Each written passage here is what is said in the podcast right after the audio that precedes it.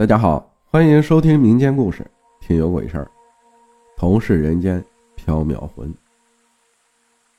阿浩哥，还有喜马拉雅前的听众朋友们，你们好。最近这段时间，因为听有鬼事的陪伴和对应评论区的观点，使我死寂的生活有了些许的色彩。等待阿浩的故事便成了我每日的唯一盼头。行了，知道听众朋友们最不喜欢客套话了，那就让我讲一讲发生在我这个二十一世纪新生儿身上的刺激事儿吧。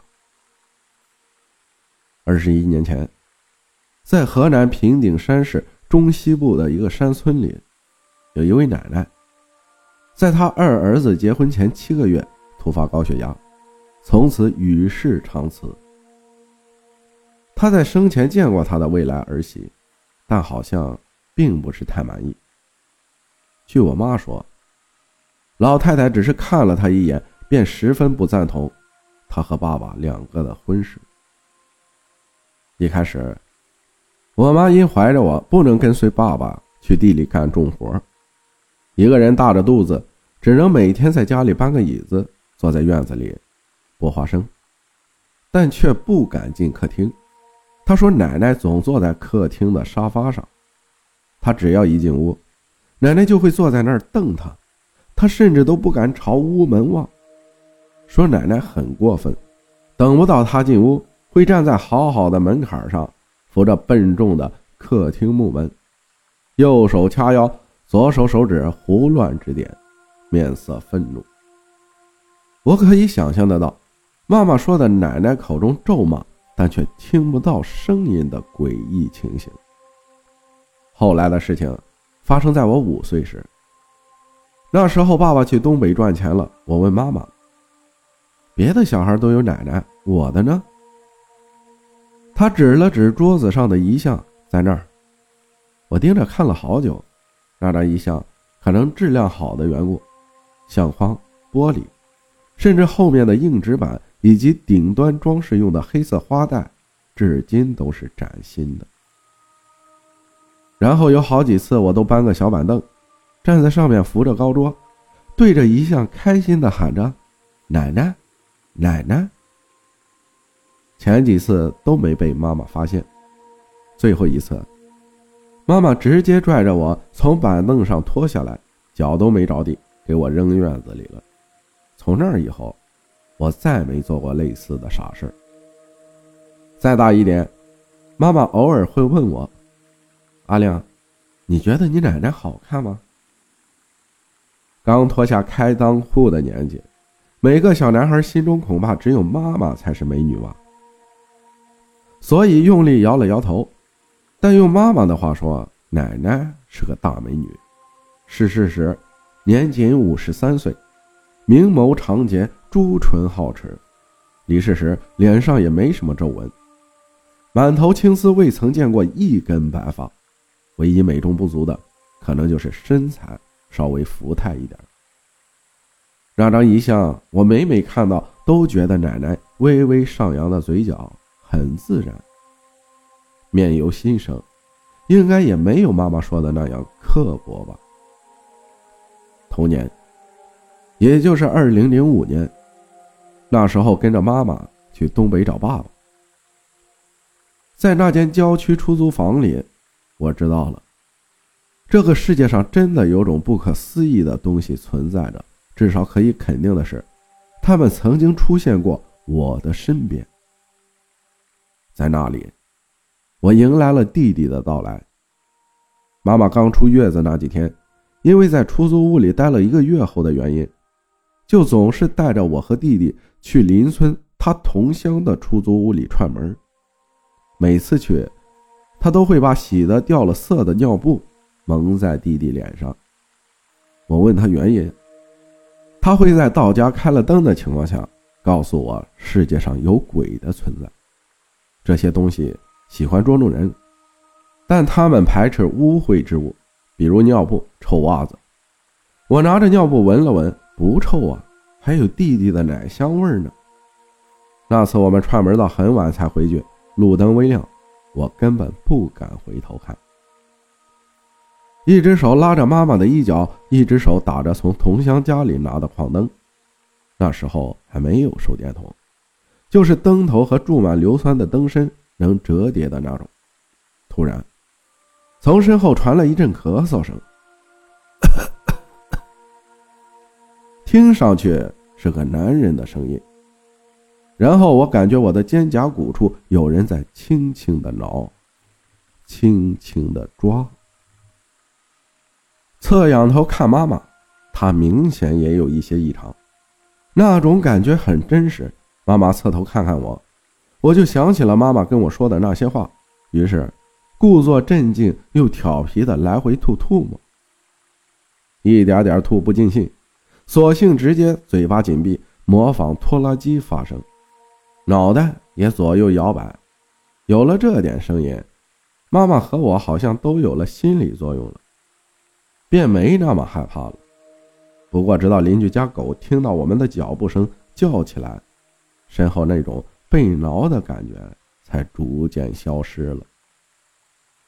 回到家，爸爸还没回来，他去给刚过世的表伯打理后事了。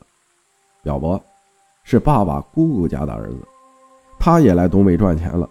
那天，他和同事喝五箱白酒后，酒精中毒离世了。我问妈妈：“有人挠我肩膀？”妈妈点点头说：“没事，假装不知道就好了。”爸爸回来后面色憔悴，对我们说：“表伯擦身子时身体就已经完全僵了，所以给他穿寿衣时特别不好穿，胳膊特别难掰开，因为强行用力的原因，一不小心表伯直接从床上坐起来了。”当时爸爸说吓坏了，我和妈妈听了又害怕又想笑。后来表伯在东北火化了，骨灰盒用酒箱子包着，火车运回了河南。今年疫情期间刚结束了一场失败的恋爱，一场注定没有结果的同性恋爱。没错，我是同性恋。因为过程曲折，又以惨重收场。在那之后，直接中度抑郁，整日发呆思考人生意义。家人对此都不知情。有一天傍晚，我上完网课，也做完晚饭，等家人从地里回来后，没吃，就戴着耳机步行去门前山脚小道上，听着纯音乐散步了。那个时候，村里有一个邻居大伯，刚因膀胱癌去世。就埋在小道旁边。任凭心事沉重，我也注意到了鲜亮的花圈以及雨水打湿的纸扎染剂，格外的刺目。我也只是瞥了一眼，多看没意思。回到家，家人都睡着了，我一向睡得很晚，无聊之际就坐在被窝里打王者荣耀，大概。十一点半的时候，当时已经输了好几把了，还是毫无睡意。但我注意到窗外的敲打声，我回忆了一下，这声音持续了十几分钟了。刚刚因为游戏逆风而一直生气，所以没注意到，很有规律的，隔两秒敲一次。我以为是老鼠，就随手将手边的卫生纸甩了过去，但那个声音依旧持续。他丝毫没有停下的意思，想到这声音不是从窗内发出的，那就是从外面产生的。可我房间可是二楼，外面又没有起风。我突然很庆幸自己有睡觉拉窗帘的习惯，不是害怕，而是不想看见那种东西。可以想象一下，一个人连死亡都不怕，这样一个向往永别的人，还能恐惧一个？仅仅比自己先走一段时间的东西，索性不管不顾，继续低头打游戏。过了一会儿，自己也就不想了，转移到了我的卧室门口了。听上去像是指甲刮墙壁的声音，那种特别尖锐的声音，让人不舒服的刺耳声。我的卧室是直接从二层平房通进来的，出卧室。便能露天看星空，我终于忍不住了，对外面吼道：“就从你旁边过一下，你是花圈少朵花，还是少错指挥？我敬你是长辈，不提你生前咱两家的不愉快，别逼小辈儿把话说的太难听了。”之后，我听到门口以前养蜂用的木箱子咣当了两声，就没事了。我只是觉得人都要经过那个阶段，无人能幸免，那就是平等关系。我只是比他多了一句臭皮囊而已，所以也就没必要恐惧。不过人怕鬼三分，鬼怕人七分，这种说法好像确实。第二天。我把这事告诉我妈，她对我说道：“你从他坟前过了。”我点点头。她说：“那就准是着他这个狗东西了，死了也还要不忘做坏良心事。他可能是想让我去烧他坟上的花圈呢。他再不收敛，我让他知道马王爷长几只眼。”我突然特别想笑，我妈说话一贯这么幽默。是啊。她这二十年生下了我们兄妹四人，早已经褪去了曾经那个因为一张遗像就不敢进屋的单纯形象了。现在的她，可是敢徒手拿起奶奶遗像扣放在抽屉里最底端，并且埋怨爸爸为啥又把遗像拿出来的中年女性。